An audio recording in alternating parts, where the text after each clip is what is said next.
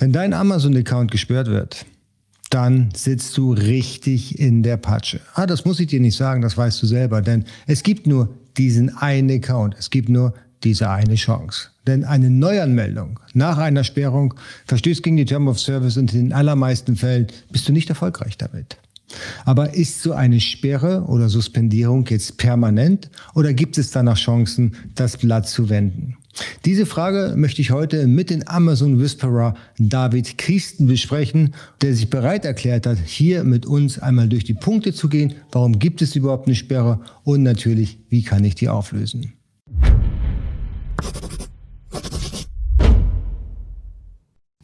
Hallo David, herzlich willkommen hier auf meinem YouTube-Kanal. Ähm, wir haben hier ein ganz wichtiges Thema, das du für uns mitgebracht hast. Und zwar ein Thema, was für die allermeisten Händler da draußen, gerade die auf Amazon handeln, ein echter Painpoint ist. Ein Risiko, die von dem Marktplatz abhängig sind. Und da kannst du helfen. Da kannst du die Leute genau. mehr oder weniger abholen und ähm, ja, instruieren, ja, aber dann auch am Ende des Tages aus der Patsche ziehen. Aber bevor wir da ins Thema einsteigen, stelle ich noch mal gerade bitte kurz vor, damit, ich, ja. damit wir alle wissen, wer du bist, was du machst und vor allen Dingen, was du kannst. Na klar, mache ich gerne. Also, ich bin David Christen.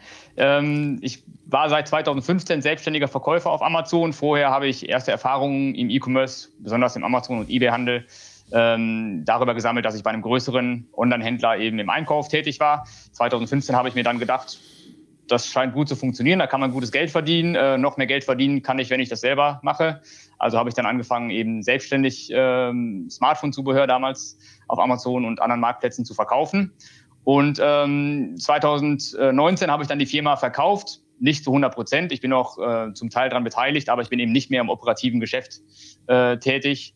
Äh, ich habe jetzt sozusagen mehr Zeit, mich um andere Sachen zu kümmern. Und seitdem äh, bin ich eben als Berater für E-Commerce-Händler tätig, wo ich unter anderem eben darauf fokussiert bin und spezialisiert bin in gewisser Weise, ähm, Händlern zu helfen, gesperrte Konten oder gesperrte Produkte auf Amazon äh, wieder freizuschalten. Sprich also Maßnahmenpläne zu schreiben. Spannend, also super spannend. Ja. Ich glaube, da bist du einer der wenigen, die diesen Service offiziell anbieten. Alle wissen so ein bisschen was, aber keiner was Konkretes. Ja. Ja, genau. Aber eine Frage, die mir jetzt wirklich auf den Lippen liegt, ja, die mir auch immer wieder gestellt wird: Warum verkauft man ein gut gehendes Amazon-Geschäft?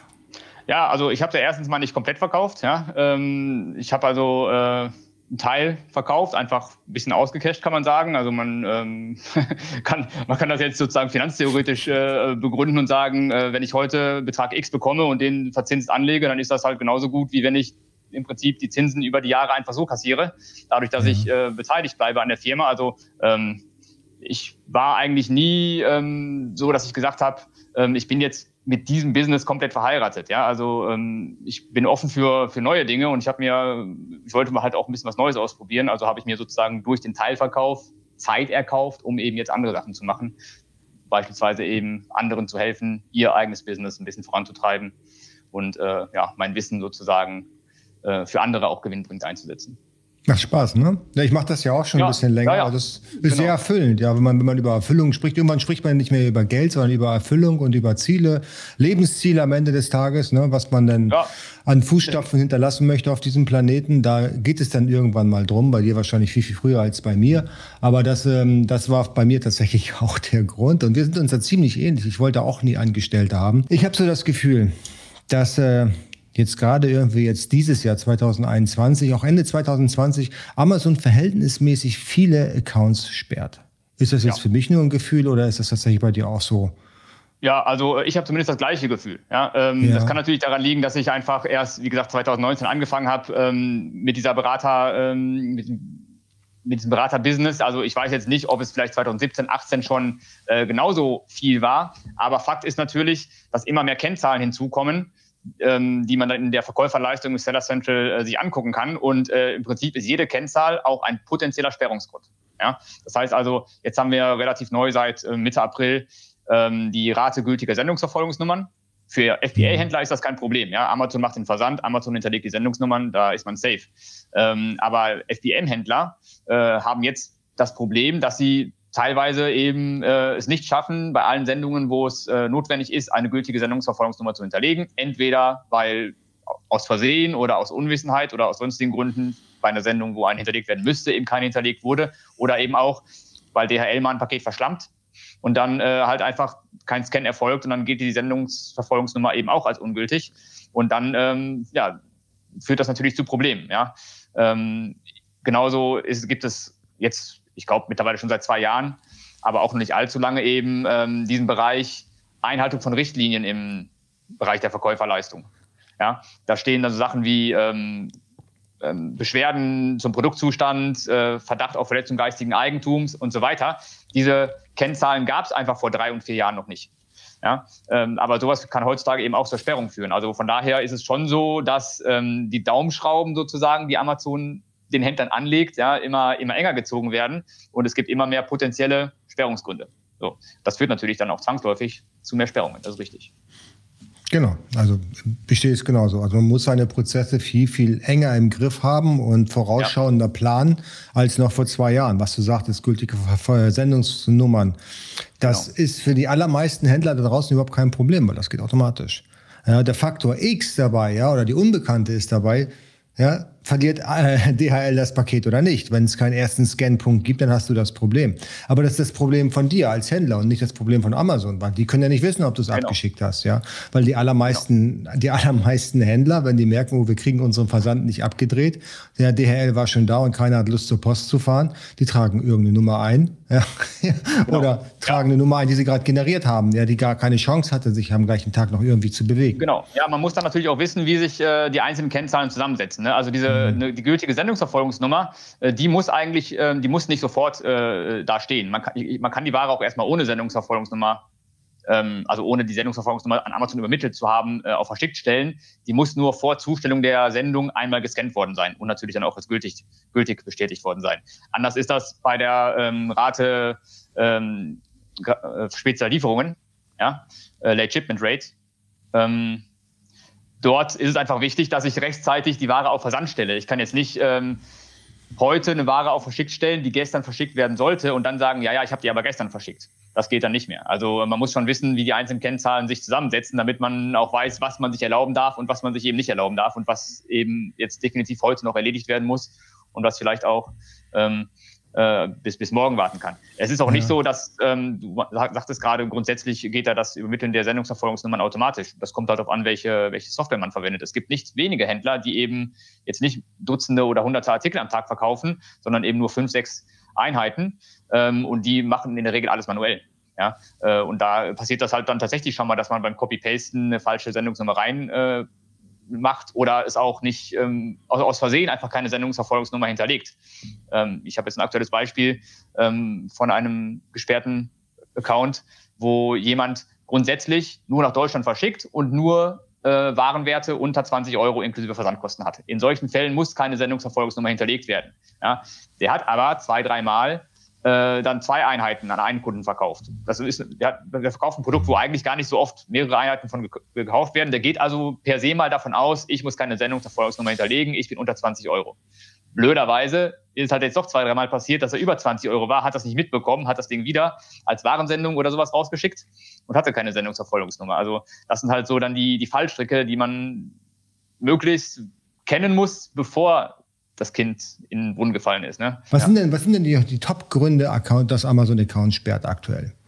Ja, aktuell sind die Top-Gründe, ähm, also nicht für Account-Sperren, sondern für, für Asien-Sperren. Das ist, passiert eigentlich heutzutage viel öfter, als dass Accounts gesperrt werden, dass einzelne Asiens blockiert werden. Und das ist meistens, also in, ich würde sagen, 60 Prozent der Fälle, ähm, ist das, sind das Kundenbeschwerden zum Produktzustand. Und zwar, dass Kunden sagen, dass äh, gebrauchte Ware als neu verkauft wurde.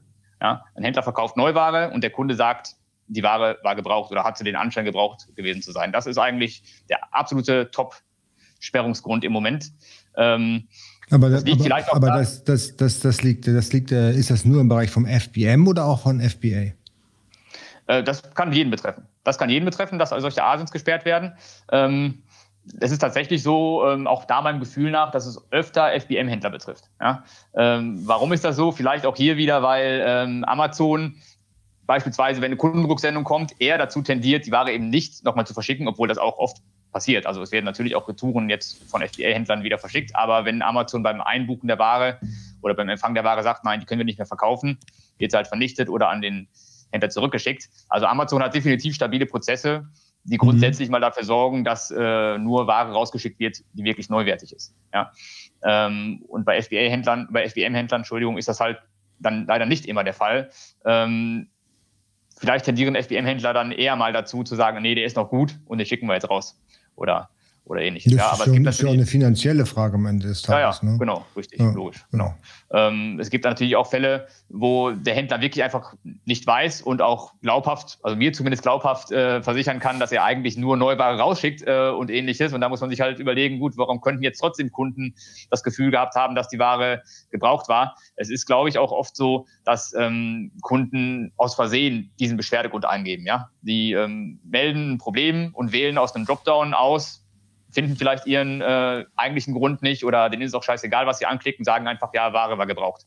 Ja, äh, das kann natürlich auch vorkommen. Das ist dann Amazon natürlich im Endeffekt egal. Der Kunde hat sich beschwert, dass hier möglicherweise gebrauchte Ware verschickt wurde. Dann muss man entsprechend auch einen Maßnahmenplan schreiben, in dem drin steht, okay, alles klar, wir haben das Problem wenigstens mal anerkannt, ja, und sehen, dass hier irgendwie Kundenbeschwerden aufgekommen sind und wir haben es analysiert und wir haben uns Lösungen dafür überlegt. Was haben wir sonst noch im Account-Bereich? Ja, im Account-Bereich äh, jetzt in letzter Zeit besonders ähm, äh, eben Rate verspäteter Sendungen, also Ware zu spät verschickt worden, Late Shipment Rate. Ähm, das liegt ähm, besonders jetzt im Mai und Juni wahrscheinlich daran, dass wir ja einige Feiertage haben, besonders eben auch einige Feiertage im Mai, die eben nicht in jedem Bundesland äh, sind.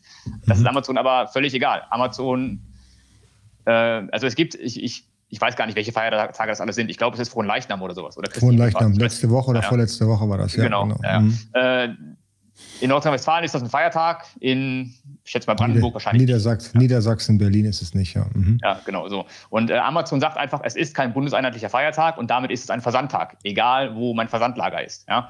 Äh, das heißt also, man, der Händler sollte entweder vor Fronleichnam äh, oder was jetzt Christinifahrt, ich habe es wieder vergessen, jedenfalls vor diesem Feiertag, äh, entweder die äh, Bearbeitungszeit für den Versand hochstellen, sodass einfach an diesem Tag nicht verschickt werden muss, oder halt tatsächlich den Versand bestätigen, auch wenn die Ware faktisch noch nicht verschickt wurde. Aber Hauptsache der Versand ist bestätigt, damit, damit diese Kennzahl nicht äh, nach oben schnellt.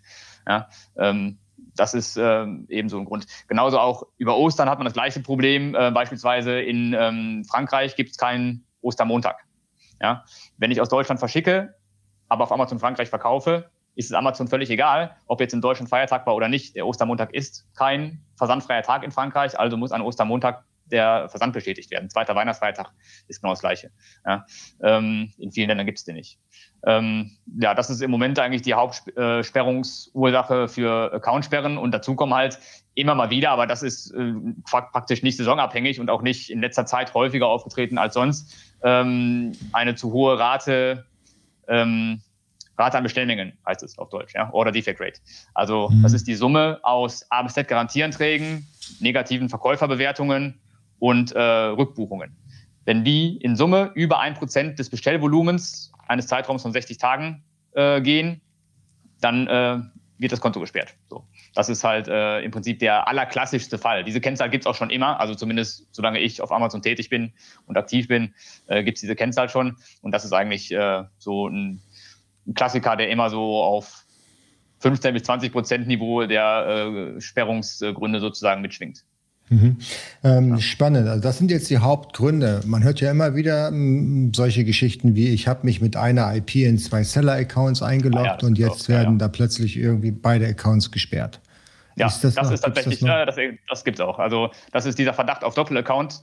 Mhm. Ähm, und das ist tatsächlich ein komplexer Fall. Also das ist so ein äh, Problem, da reicht es nicht aus, einen Maßnahmenplan zu schreiben und zu sagen, ich habe das Problem verstanden, ich habe es analysiert, ich habe es gelöst und ich habe sichergestellt, dass es nicht mehr auftaucht. Das reicht nicht. Da muss man wirklich beweisen, dass dieses Problem entweder nie existierte oder ähm, tatsächlich gelöst ist. Und zwar indem beispielsweise, ähm, äh, ja, also man muss irgendeine Lösung ähm, vorweisen, eine Möglichkeit ist immer, dass eines der Konten geschlossen wird. Ja, das ist natürlich dann ein Problem, wenn jetzt tatsächlich zwei Händler sich aus der gleichen IP einloggen, dann will keiner sein, sein Konto schließen. Also das ist ein komplexes Problem. Das ist auch nicht mit einem Maßnahmenplan zu lösen. Da muss man wirklich ähm, mal gucken, äh, was jetzt dazu geführt hat, dass dieser Verdacht äh, aufgetreten ist.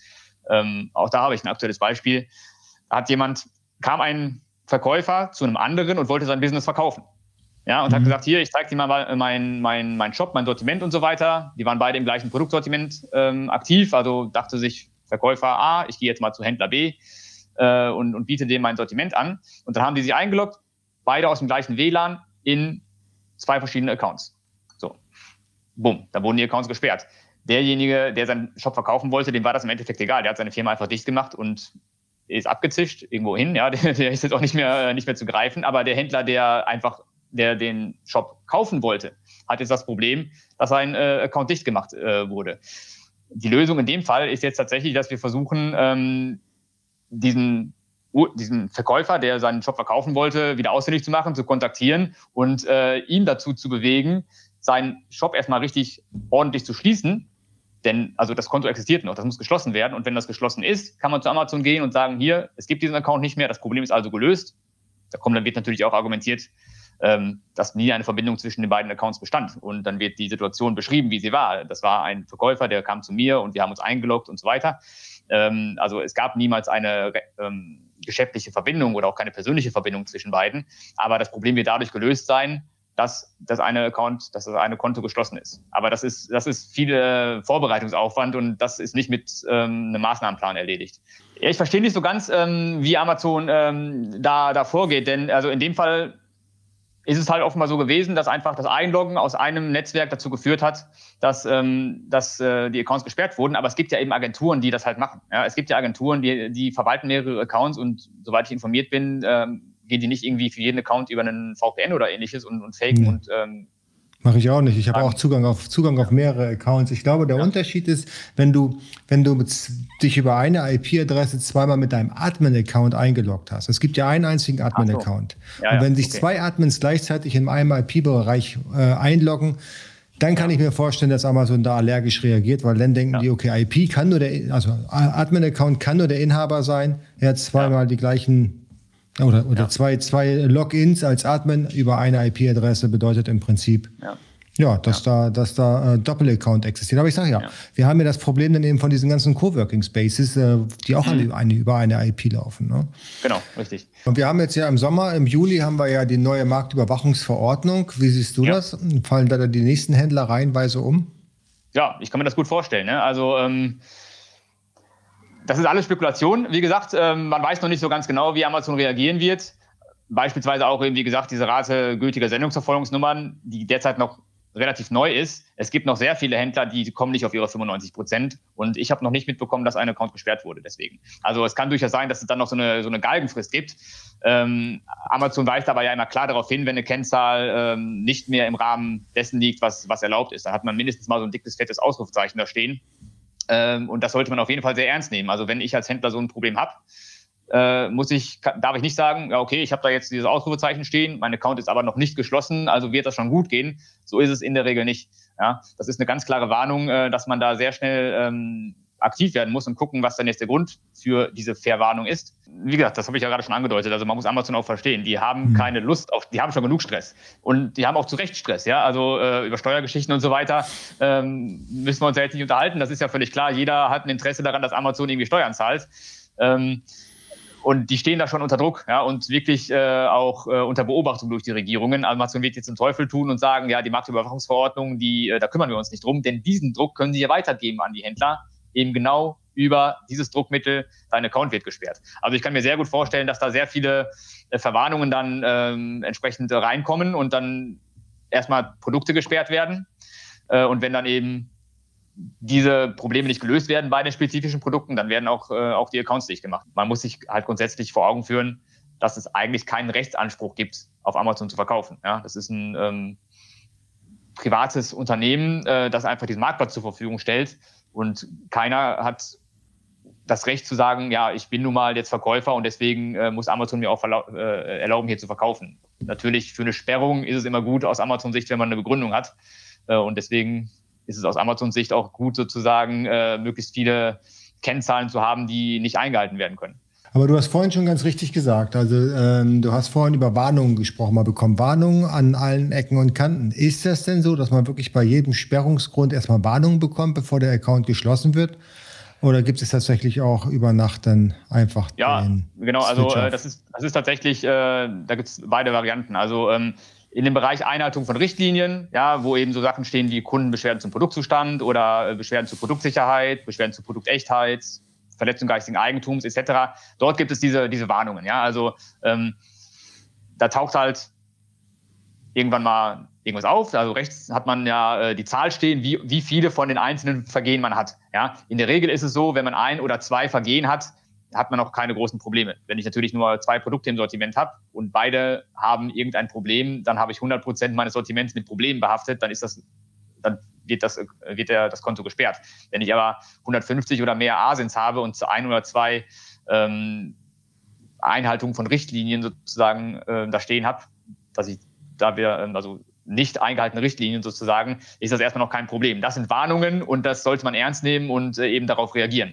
Bei ABZ-Garantieranträgen ist es extrem schwierig, denn wenn Amazon einmal gesagt hat, okay, dem Antrag wurde stattgegeben, das Geld wurde erstattet beispielsweise, dann gibt es auch eigentlich keine Chance mehr, den rauszukriegen aus der, aus der Kennzahl. Bei negativem Verkäuferfeedback hat man eine Chance. Auch das ist nicht einfach, aber man hat wenigstens die Chance, indem man äh, eine Entfernung der Bewertung anfordert. Meistens wird die dann automatisch sofort erstmal abgelehnt und dann kann man den Fall wieder öffnen. Da muss man gut begründen, das ist eigentlich fast auch wie ein Maßnahmenplan, eine gute Begründung schreiben, warum diese Bewertung gelöscht werden kann die Hilfeseiten dazu äh, zitieren, verlinken und ganz klipp und klar das Ganze ähm, sachlich natürlich, aber präzise erklären, warum jetzt diese Bewertung gelöscht werden kann und dann im Zweifel hartnäckig bleiben und mit ein bisschen Glück werden dann halt auch äh, Bewertungen gelöscht. Besser ist natürlich immer zu verhindern, ABZ-Garantieanträge und negative Bewertungen zu bekommen. Ne? Ganz verhindern lässt es sich aber nicht. Das ist nee, aber ein reines SPM-Händlerproblem. Also man, ja. manchmal ist es auch so, das weiß ich, das weiß ich von einem Kunden, der hat mir das berichtet, der wollte Ware zurückschicken. Und ähm, ich hatte ihm gesagt, passen Sie auf, wir, wir machen das so, ich tausche Ihnen die Ware um. Haben wir alles per Mailsystem von Amazon gemacht. Und ähm, dann wollte ich ihm die Ware auch rausschicken und er hatte sich aber anders entschieden. Zwischendurch er sagte, nee, er will jetzt doch die Ware nicht mehr, er möchte jetzt doch lieber das Geld haben. Hat aber nicht ja. mit mir gesprochen, dummerweise, sondern hat dem Amazon Seller Support oder Verkäufer Support angerufen. Ja. Käufersupport ja. angerufen, so heißt er in diesem Falle. Und der hat gesagt, ja, wissen Sie was, dann machen wir einfach einen ABZ-Garantieantrag, dann muss er das ja erstatten. Genau, ja, ja, ja das äh, passiert leider. Also ähm, äh, ich frage mich manchmal auch, äh, ob einfach bei Amazon ähm, eine Hand nicht weiß, was die andere macht. Ja, das äh, ist ganz offensichtlich so. Besonders so die Verknüpfung zwischen Käufer und Verkäufer-Service. Ja, die existiert überhaupt nicht. Also viele Kunden stellen aus Versehen ABZ-Garantieanträge und nicht selten auch deshalb, weil der Kundenservice ist äh, dem Kunden quasi rät. Ja? Ähm, genau. Man, manchmal hat man auch das Gefühl, Amazon ähm, stellt sozusagen äh, den Markt oder den, den Shop für, auf, auf, aus Kundensicht sozusagen mit Absicht so ein, dass man im Zweifel eher mal einen ABZ-Garantieantrag öffnet, als dem Verkäufer eine, eine Nachricht zu schreiben. Also ähm, ich glaube schon, dass Amazon es ähm, programmiertechnisch und über die Benutzerführung einstellen könnte, dass weniger ABZ-Garantieanträge aus Versehen geöffnet und mehr Kommunikation in Form von Nachrichten zwischen Käufer und Verkäufer stattfinden würde. Aber äh, so ist es leider. Der Kunde eröffnet einen ABZ-Garantieantrag. Ich bekomme ja. die Information, Amazon braucht ja ein paar Stunden oder auch manchmal einen Tag, bis der bearbeitet wird. Ja. So, jetzt kontaktiere ich sofort den Kunden und sage ihm, pass mal, genau. wir finden eine Lösung. Im besten Falle sagt der Kunde, ja klar, können wir machen. Und dann muss der Kunde aber aktiv den A bis Z-Garantieantrag schließen. Genau, das geht. Es reicht also nicht aus, wenn ich sage, okay, ich gebe ihm sofort sein Geld zurück und dann war es das, dann ist das ja auch geschlossen. Das nee, reicht nicht, das, offensichtlich. Das ist sogar falsch. Ja, das ist sogar falsch. Äh, das Problem ist, ähm, der Kunde muss den ABZ-Garantieantrag schließen, bevor der Händler das Geld erstattet. Denn wenn der Händler das Geld erstattet, sagt Amazon, aha, Händler, du hast es anerkannt, du hast Scheiße gebaut, du äh, erkennst deinen Fehler an, ist zwar gut, aber der Fehler ist passiert, der ABZ-Garantieantrag bleibt bestehen. Ja, das, ist, ähm, das macht die Sache nicht einfacher, denn man muss dem Kunden erklären, bitte schließe erst den Antrag und dann erstatte ich dir dein Geld. Ja? Ähm, da haben natürlich viele Kunden keine Lust zu, ja, und äh, sagen sich, ja, warum? Äh, beweis mir doch erstmal, dass, äh, dass du mir das Geld erstattest, indem du es mir erstattest und dann schließe ich natürlich gerne den Antrag. Ja, ja genau, das ist ähm, die Frage des Druckmittels. Ne? Gib mir das Geld, ja, dann kann ich den Antrag auch ja. schließen. Andersrum habe ich ja kein Druckmittel mehr. Wichtig auch da, bevor wir jetzt hier irgendwie falsche oder ähm, Tipps geben, die am Ende zu Problemen führen, versucht dann bitte die Kunden telefonisch zu kontaktieren. Ja, wenn ihr eine Telefonnummer habt, äh, ruft die an schreibt, macht das nicht über das Amazon-Nachrichtenportal, äh, denn da, auch da kann es halt dann sein, dass Amazon sagt, du setzt ja gerade den Kunden unter Druck, ähm, äh, irgendwie hier den ABZ-Garantieantrag zurückzunehmen und ähm, bietet ihm irgendwelche Belohnungen an. Das ist alles ein Richtlinienverstoß, äh, das äh, darf man nicht machen. Ja? Also wenn man die Möglichkeit hat, dann telefonisch. Wenn man die Möglichkeit nicht hat, dann muss man das Ganze wirklich sehr defensiv formulieren. Ja, und erstmal natürlich hundertmal um Entschuldigung bitten und sagen, wir finden eine Lösung und so weiter. Und ähm, äh, wenn Sie mit unserer Lösung einverstanden und, und zufrieden sind, dann würden wir Sie jetzt bitten, den Arbeitszeitgarantieantrag zu schließen. Und dann muss man eigentlich hoffen, dass der Kunde so freundlich ist und sagt, okay, komm, ich mache den schon mal zu, den Antrag, ich schließe den schon mal. Und dann beantworte ich die Nachricht und sage, ja, okay, bitte erstatte mir jetzt das Geld. Ah ja, Belohnung, das habe ich ganz vergessen. Was ist denn hier mit den anreizbasierenden Bewertungen? Gehen da dann auch die Accounts hops oder ist das eher seltener der Fall? Ähm, du meinst, ähm, also ah, du meinst, wenn du. Ich kaufe ich kauf ja. bei dir ein Produkt ab und krieg das Geld zurück, obendrauf noch ein ja. bisschen Goodie und dann kriegst du auch eine 5-Sterne-Bewertung von mir. Äh, das ist natürlich ein Richtlinienverstoß und ähm, ja. auch da hat Amazon, ja, das ging ja jetzt vor zwei, drei Wochen äh, relativ groß durch die Presse, dass da mehrere große China-Händler komplett gesperrt wurden. Also ja. sehr große äh, Accounts, äh, die wurden äh, dicht gemacht, weil die einfach ähm, offenbar in einem sehr großen Stil äh, genau das gemacht haben, nämlich ähm, Belohnungen in irgendeiner Form für Bewertungen äh, anzubieten. Ähm, das darf man auf gar keinen Fall machen. Also davon rate ich auch äh, wirklich jedem Händler strikt ab. Äh, das liest man ja auch in Facebook-Gruppen und so weiter immer mal wieder, dass genau diese Frage gestellt wird. Und äh, dann werden oft irgendwelche Tipps gegeben, ja, äh, mach das doch über diesen Dienstleister oder über jenen Dienstleister oder leg einfach einen Flyer bei, bei dem Paket und so weiter. Ähm, ja. Das, das, kann, das kann teilweise gut gehen. Ja, eine Zeit lang wird es auch gut gehen. Aber früher oder später findet Amazon das raus. Ja. ja. Ähm, es, es reicht ja aus, dass, ja. Ja, die Frage ist, klar, also das, das machen ja sehr, sehr viele. Ich habe jetzt gerade meine, meine Slack, meine, meine WhatsApp-Gruppe geöffnet. Guck mal, das sind, das sind die Angebote, die ich bekomme jeden Tag. Das ist jetzt von einem Tag. Hm, ja, ja, wo ich genau. dann Produkte äh, kaufen kann. Das, das hört gar nicht auf. Das ist hier wirklich. Ja, genau. So, also es geht immer weiter.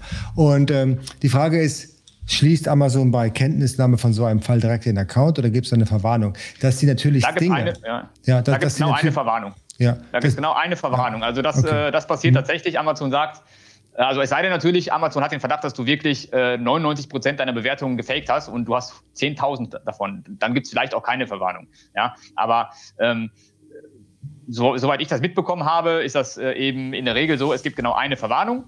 Das mhm. ist der im Bereich äh, Einhaltung von Richtlinien die untere, der, der letzte Punkt. Ähm, Verstoß gegen sonstige Richtlinien heißt das, glaube ich. Ähm, und dort äh, steht dann sowas drin wie, ja, wir haben den Verdacht, dass sie ähm, gegen die Bewertungsrichtlinie verstoßen haben. Und das kommt genau einmal. Wir, wir, wir, wir beide sind Wettbewerber. Ja, sind wir nicht im echten Leben, aber wir wären Wettbewerber. So, ja, jetzt ja. weiß, jetzt kenne ich die Regel, weil ich habe das Interview jetzt gerade gesehen. Hey, dann kaufe ich doch einen Haufen Bewertungen nicht für mich, sondern für dich. Und dann? Ja, das ist äh, tatsächlich äh, ein, ein riesiges Problem. Also Amazon ist also soll man sagen, ich habe das Gefühl, äh, der Ton wird immer rauer. Ja? Und mhm. äh, ich habe so ein bisschen das Gefühl, dass auch tatsächlich ähm, genau das, was du jetzt beschreibst, äh, mehr und mehr ähm, zum Standard wird. Ja? Ähm, man versucht nicht mehr seine eigenen Produkte gut zu ranken oder seine eigene Leistung zu optimieren und dadurch irgendwie von Amazon belohnt zu werden durch ein besseres Ranking und durch mehr Buybox Anteile und ähnliches, sondern man versucht, äh, den Wettbewerber in die Pfanne zu hauen. Ja? Und auch das passiert ja wirklich leider viel zu oft. Ähm, ähm, auch da, ich kann da wirklich jetzt aus, aus, aus jüngster Vergangenheit mehrere, äh, mehrere Fälle habe ich da, wo äh, vermeintliche Kunden, das waren Wettbewerber, Ware gekauft haben in größerer Menge bei einem Händler und haben dann äh, einfach äh, für jeden Verkauf eine negative Verkäuferbewertung reingedrückt sodass die Order Defect Rate eben dann zack innerhalb von kürzester Zeit auf 3% gestiegen ist und äh, bumm, das, das Konto wurde gesperrt.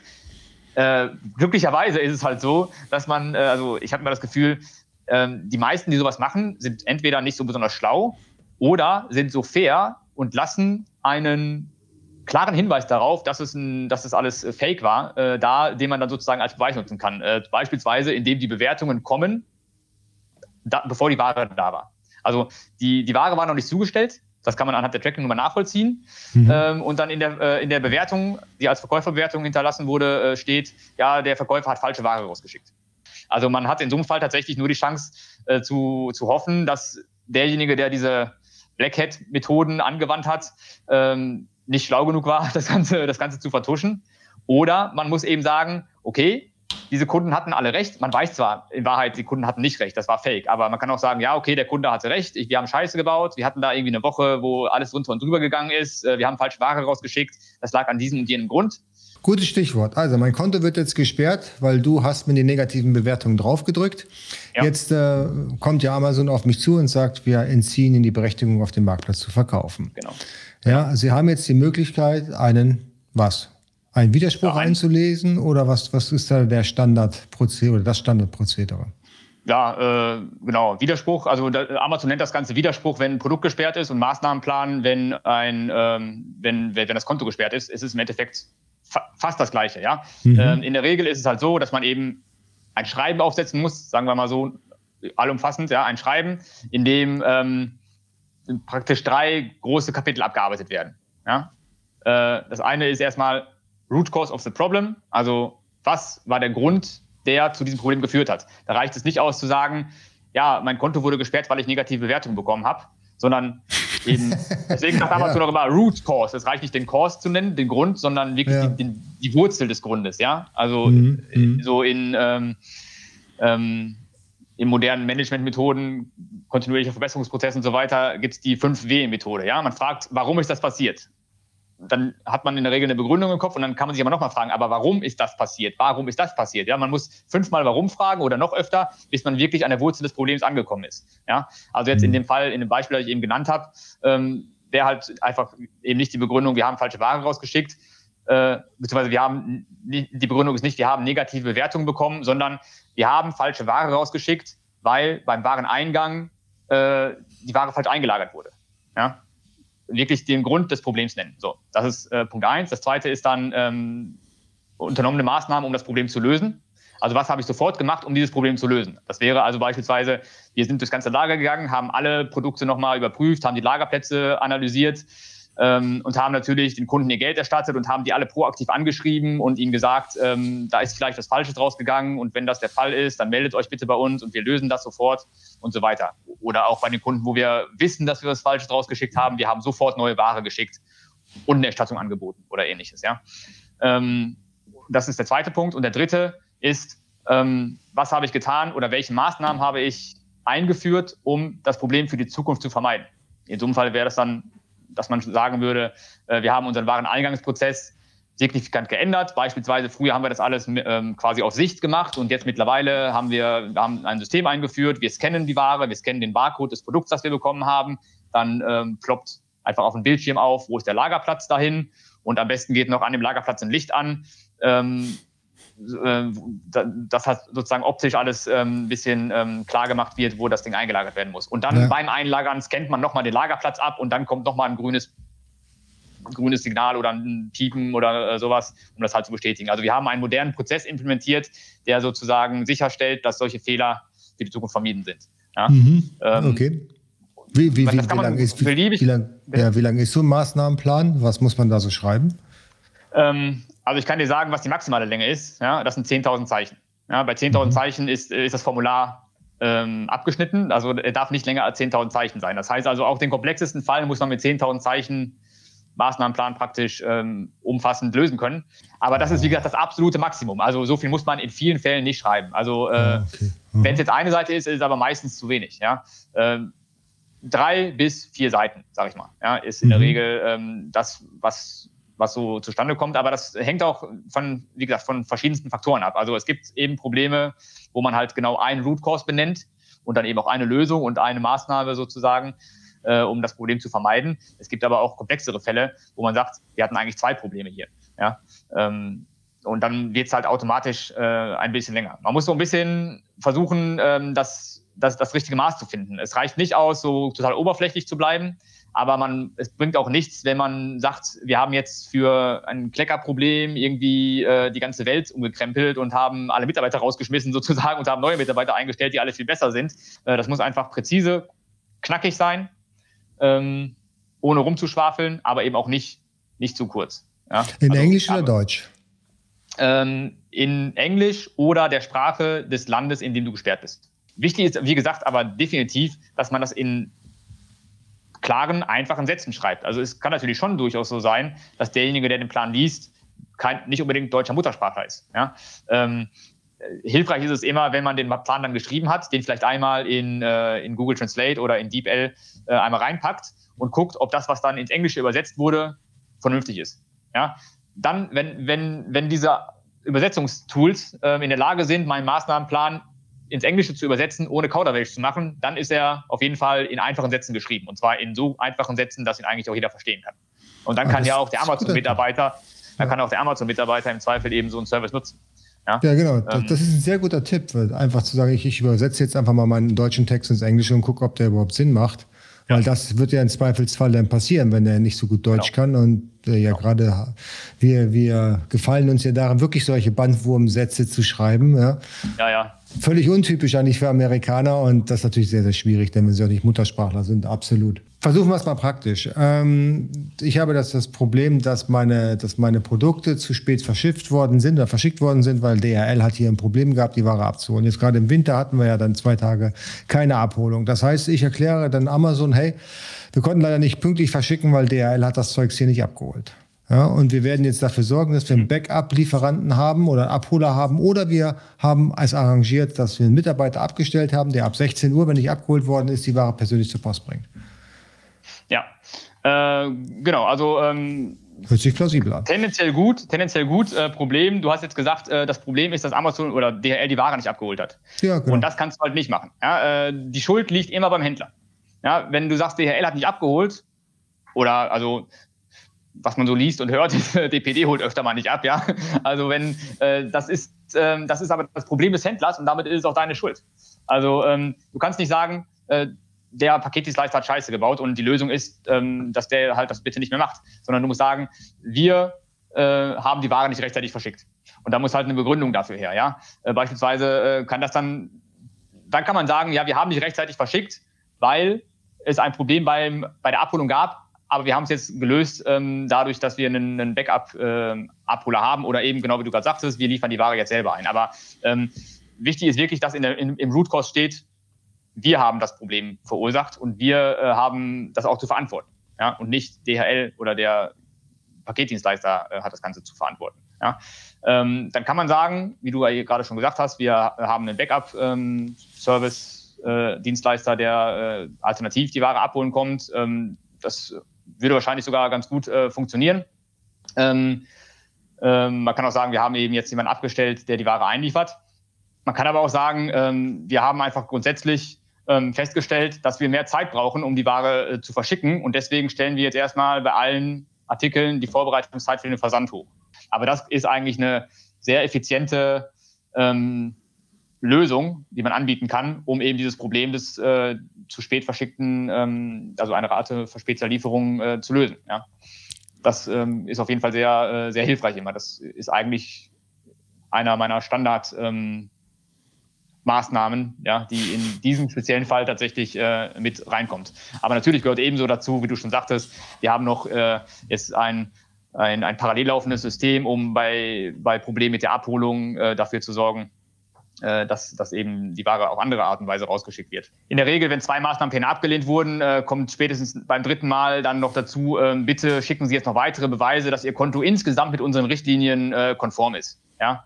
Ähm, das ist dann noch so ein weiterer Aspekt, ähm, der tatsächlich aber aus meiner Sicht eigentlich nur eine Formalie ist. Ja, dann ähm, zumindest das ist dann eine Formalie, wenn man wirklich grundsätzlich keine Probleme hat. Es ist immer gut, wenn man dann sagen kann, hier Screenshot unserer Verkäuferleistungsübersicht, wie Sie sehen, abgesehen jetzt von der Kennzahlrate verspäteter Lieferungen, ist da bei uns eigentlich alles grün. Wir haben keine negativen Bewertungen und so weiter. Schauen Sie sich bitte unser Kundenfeedback an und gucken Sie in den Nachrichten nach. Das ist alles soweit in Ordnung. Wir haben keine Verstöße gegen Richtlinien. Ja. ja. das ist eure Property. Also im Prinzip ist es so, wenn, wenn ihr das Konto verliert, dann werdet ihr auch keine Chance haben, noch wieder auf Amazon irgendwann mal verkaufen zu können, zumindest sich mit dem Firmenkonstrukt, wo ihr dann vorher gesperrt worden seid. Genau, und das nimmt genau. die ziemlich ernst. Ne? Und da passen die auch auf, dass das nicht passiert.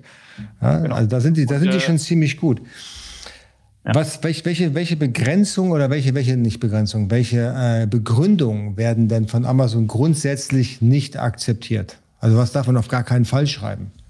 Also ja, wie gesagt, also auf gar keinen Fall darf man schreiben, jemand anderes ist schuld. Aber was, was wäre denn jetzt beispielsweise, wenn ich jetzt Opfer einer Black Hat Technik geworden wäre? Das heißt, irgendjemand hat jetzt für mich Bewertungen besorgt und hat die Rezensoren nicht bezahlt und die schreiben mir plötzlich schlechte Bewertungen, auch schlechte Verkäuferbewertungen und rufen noch Amazon an, dass ich da anreizbasierende äh, Verkäufe generiere und ich, mein Konto wird gesperrt. Wie kann ich das denn in einem Maßnahmenplan verpacken? Dann muss ich mich ja auf jemanden, auf jemanden Dritten beziehen, der mich da versucht hat, eben rauszuschießen aus Amazon. Ja, äh, es ist, es ist schwierig. Wie gesagt, also eigentlich ähm, äh, am effizientesten ist es wirklich zu sagen, ja, der, diejenigen hatten Recht. Also das ist auch zumindest ähm, äh, der, die einfachste Art und Weise, ein Konto wieder freizuschalten. Ja? Ich kann, äh, es, es besteht auch immer die Möglichkeit zu sagen, nein, Amazon, ihr habt euch geirrt. Ja? Das Problem, dass ihr glaubt, das existiert, existiert gar nicht. Und das beweise ich euch jetzt und zwar folgendermaßen. Ja, das kann ich auch äh, reinschreiben in den Maßnahmenplan.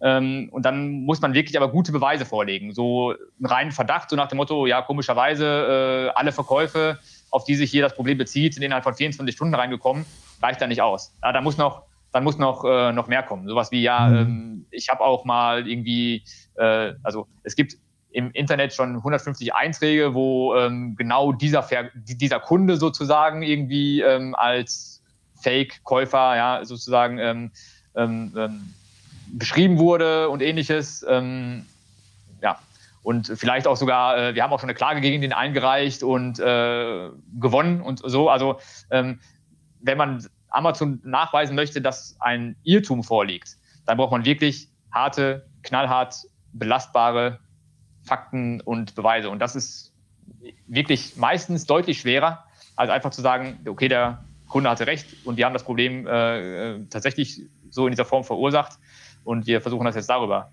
äh, beziehungsweise wir haben das Problem auch gelöst und darüber soll das Konto jetzt äh, freigeschaltet werden. Okay. Das also ist zumindest mein, meine Empfehlung wirklich ja. äh, in so einem Fall den Stolz runterschlucken ja, und ähm, einfach sagen, wir schalten das Konto jetzt frei, indem wir sagen, das Problem kommt in Zukunft nicht mehr vor. Aber nehmen wir ja, mal an, ich, genau. ich, ich, würde, ich würde den langen Weg gehen und sagen, ja, also passt mal auf, der hat mich da äh, rausgeschossen aus Amazon, weil er eben Bewertungen gekauft hat. So, jetzt lehnt das Amazon ab, ne, weil das ja. ist nicht plausibel genug. Hab ich, dann habe ich, hab ich eine zweite Chance, einen, äh, Antrag, einen ja. Maßnahmenplan zu schreiben? Genau, ähm, ja, also die meisten, äh, die mich kontaktieren, äh, weil sie Hilfe benötigen, äh, die haben, machen das nicht beim ersten Versuch. Ja? Und, du, also viele, und du erzählst eine neue Geschichte drei, oder eine bessere Geschichte? Ähm, ja, also meistens erweitere ich die Geschichte, ja, oder ich, mhm. also ich, ich verändere die Geschichte. Also ich ähm, versuche jetzt nicht eine komplett neue Geschichte zu erzählen, sondern ähm, ich, ich nehme halt einen Teil der Argumente auf, aber ein Maßnahmenplan, der abgelehnt wurde, war ja nun mal offenbar noch nicht äh, überzeugend genug. Also wenn ich jetzt einfach nur die gleichen Argumente nehme und sie anders erzähle, wird halt das Argument nicht besser. Ja? Also ähm, von daher, äh, man hat schon die, die Möglichkeit, äh, definitiv ähm, die Maßnahmenpläne auch in der in der Story sozusagen zu ändern. Es ist auch so, dass das ähm, grundsätzlich kein Problem wäre, ein, eine komplett neue Geschichte zu erzählen. Denn wenn man einen Maßnahmenplan erneut einreicht, ist es eben nicht so, dass man sagt, okay, ihr habt ja meinen Maßnahmenplan von letzter Woche gelesen und ich wollte noch Folgendes hinzufügen, bitte so und so und so. Ja? Ähm, das reicht nicht aus, sondern man muss jedes Mal, und das sagt Amazon einem dann auch, einen komplett neuen Maßnahmenplan einreichen. Mhm. Und allein das spricht ja schon sehr dafür, dass einfach es nicht so ist, dass derjenige, der den Plan liest, einfach also sozusagen eine Akte bei sich liegen hat und erstmal die alten Pläne durchliest äh, und dann guckt, ob das neu, der neue Plan jetzt noch passt. Wie viele Versuche man hat, darüber gibt es jetzt auch keine knallharte Aussage von Amazon. Ähm, man hat in der Regel mindestens dreimal die Chance, einen Maßnahmenplan einzureichen und Amazon sagt dann auch, bitte ähm, verbessern Sie Ihren Plan. Ja, bitte gehen Sie mehr auf, äh, auf die einzelnen Punkte ein ja, oder ähnliches. Also da kommen dann konkrete Hinweise von Amazon, obwohl auch das oft Standardtexte sind und man sich nicht so sehr darauf verlassen sollte, dass ähm, nur weil jetzt da steht, bitte gehen Sie weit, äh, geben Sie mehr Details zu den einzelnen Punkten, dass das äh, bedeutet, die Argumente sind eigentlich gut, sie sollen nur weiter ausgeführt werden, sondern das könnte halt auch eine Standardantwort sein. Aber es ist jedenfalls eine, ähm, ja, sozusagen, also Amazon motiviert einen, noch einen Plan einzureichen. Ja? Äh, nach irgendwie vier, fünf Plänen spätestens kommt irgendwann die Antworten möglicherweise nicht mehr auf weitere Nachrichten zu diesem Fall. Das heißt, du reichst deinen nächsten Plan ein und Amazon wird auch nicht mehr antworten. Das heißt aber nicht, dass Amazon den Plan nicht liest und ihn nicht eventuell auch dann akzeptiert. Ja? Ähm, in so einem Fall ist es dann einfach so, dass man den Plan einreicht und entweder wird das Konto dann freigeschaltet oder es dauert eine Woche oder zwei und wenn die Geduld zu Ende ist, dann klickt man auf den Button, äh, bitte ruft mich mal an und dann fragt man nach und dann sagen die einem, ja, nee, der Plan wurde wieder abgelehnt. Hm, also man kann und sollte es auch immer wieder probieren. Und wenn man eben sich von Amazon anrufen lässt über, über diesen Anrufbutton, ähm, wird einem auch das genau immer wieder gesagt. Ja, also reichen Sie durchaus gerne noch einen Plan ein. Man hat auch immer wieder den Button oben weitere Informationen hinzufügen, also neuen mhm. Plan mhm. einreichen. Der Button ist immer da. Der wäre ja auch mal irgendwann weg, nehme ich an, wenn Amazon einfach sagen würde, okay, komm, du hast deine Chance gehabt, dein Konto wird nie wieder freigeschaltet. Ja. Die wollen machen Ach, sich ja auch nicht sinnlos Arbeit. Erfahrungsgemäß, wenn du einen Plan einreichst, wie lange dauert es dann, dass Amazon den gelesen hat und im besten Fall das Konto wieder freischaltet? Das ist tatsächlich, das variiert. Also es gibt wirklich Phasen, in denen es innerhalb von, von 24 Stunden geht. Ja? Und es gibt mhm. auch Phasen, wo es halt eine Woche oder zwei dauert.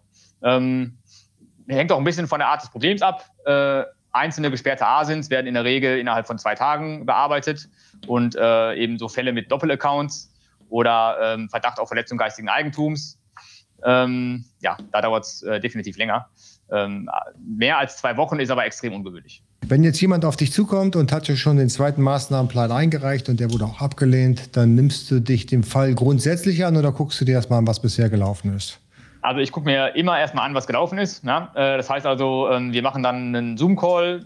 Derjenige mit seinem gesperrten Account zeigt mir das Ganze dann an seinem Screen, ja, ähm, was so schon passiert ist. Äh, oft mhm. ist es auch einfach so, dass einfach dann nochmal Details rauskommen und man, man Dinge sieht, die vielleicht derjenige noch vorher noch gar nicht gesehen hat. Und äh, es ist auch einfach notwendig für mich, so die allgemeine Verkäuferleistung mal, äh, mal im Blick zu haben. So. Und mhm. ähm, wenn, wenn ich das gesehen habe, dann kann ich halt eine Einschätzung abgeben, ähm, was ich noch tun kann. Ja? Also ähm, wenn jemand die fünfte Sperre wegen des gleichen Problems hat und äh, nie was unternommen hat, um irgendwie äh, wirklich dieses Problem auch, äh, auch zu lösen und äh, man allein daran schon merkt, äh, wenn das Konto jetzt wieder freigeschaltet würde, der ist in einem halben Jahr wieder gesperrt, aus dem gleichen Grund, dann ähm, mache ich es nicht. Ja, dann, dann helfe ich nicht. Da kann ich leider nicht helfen, weil ich äh, das sozusagen, das ist vertane Arbeitszeit, denn Amazon sagt dann selber auch, das bringt ja nichts mehr alle, die Probleme haben mit ihrem Account, also der ist gesperrt und Maßnahmenpläne werden nicht anerkannt oder man hat gar kein Interesse, sich damit selber zu beschäftigen. Unten drunter verlinke ich deine Webseite und deine Kontaktdaten mhm. und da kann sich jeder mit dir in Verbindung setzen. Genau. Und genau. einfach mal also mit dir. Ist das, ist das erste Gespräch ja. kostenlos oder ja, ja. Hast, ist kostenlos, ja? Ja klar, also äh, Fragen kostet nichts. Äh, mhm. also wäre auch witzig, äh, ein Akquisegespräch äh, irgendwie äh, gleichmäßig kosten zu lassen, das wäre witzig. Ähm, machen das welche? Steuerberater.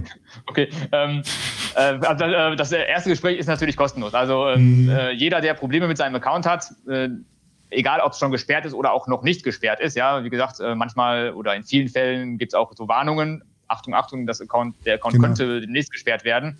Ja. Ähm, dann ist es besser, früher als später zu reagieren. Also jeder, der, der solche Probleme hat, der kann mich gerne äh, kontaktieren. Auch nicht nur für Amazon.de, wie gesagt, ähm, für sämtliche europäischen Marktplätze jedenfalls äh, kann ich das äh, anbieten. Für Amazon.com und auch Japan und so habe ich bis jetzt noch keine Pläne geschrieben. Deswegen gebe ich dann immer schon am Telefon ähm, sozusagen im, im Nullgespräch sozusagen, also vor dem Analysegespräch, ähm, eine grobe Richtlinie, in welchem Preisrahmen das Ganze sich bewegt. Und äh, genau, dann wird halt ein Analysegespräch gemacht. Das dauert in der Regel so 30 bis 45 Minuten, völlig mhm. kostenlos. Und dann mache ich ein mhm. Angebot, äh, wie ich ähm, vorgehen möchte und zu welchen Konditionen ich helfen kann. Ich gebe auch eine Einschätzung ab, wie hoch die Chance ist. Ja, manchmal sage ich, wir können das probieren. Äh, ich sehe, dass es bei dir eigentlich wirtschaftlich sinnvoll wäre, das Konto wieder freizuschalten, aber ich kann dir halt nichts versprechen. Ich kann sowieso nichts versprechen. Es gibt keine, keine Garantie auf Freischaltung, aber ich gebe eine Einschätzung ab, wie hoch die Wahrscheinlichkeit ist, dass ja. ein Konto freigeschaltet wird. Okay, David, vielen, vielen Dank. Ähm, genau, vielleicht machen wir noch mal ein, ein Follow-up-Meeting beziehungsweise ja. Interview, äh, wenn es da genau. irgendwelche Neuerungen gibt oder wenn dir auch mal was auffällt, hey, das hat sich geändert genau. und da müssen wir vielleicht noch mal ein Update fahren, weil das ist ganz wichtig für die Händler da draußen. Ja, genau. Also es ändert sich ja immer viel bei Amazon. Äh, ja, wie gesagt, genau. wenn sich Wesentliches ändert, dann äh, melde ich mich auf jeden Fall, dann können wir gerne noch mal ein Gespräch machen oder Sehr schön. Notwendigkeiten bestehen natürlich gerne auch. Alles klar. Alles klar, Super. vielen Dank. Tschüss. Ich danke dir. Mach's gut. Tschüssi.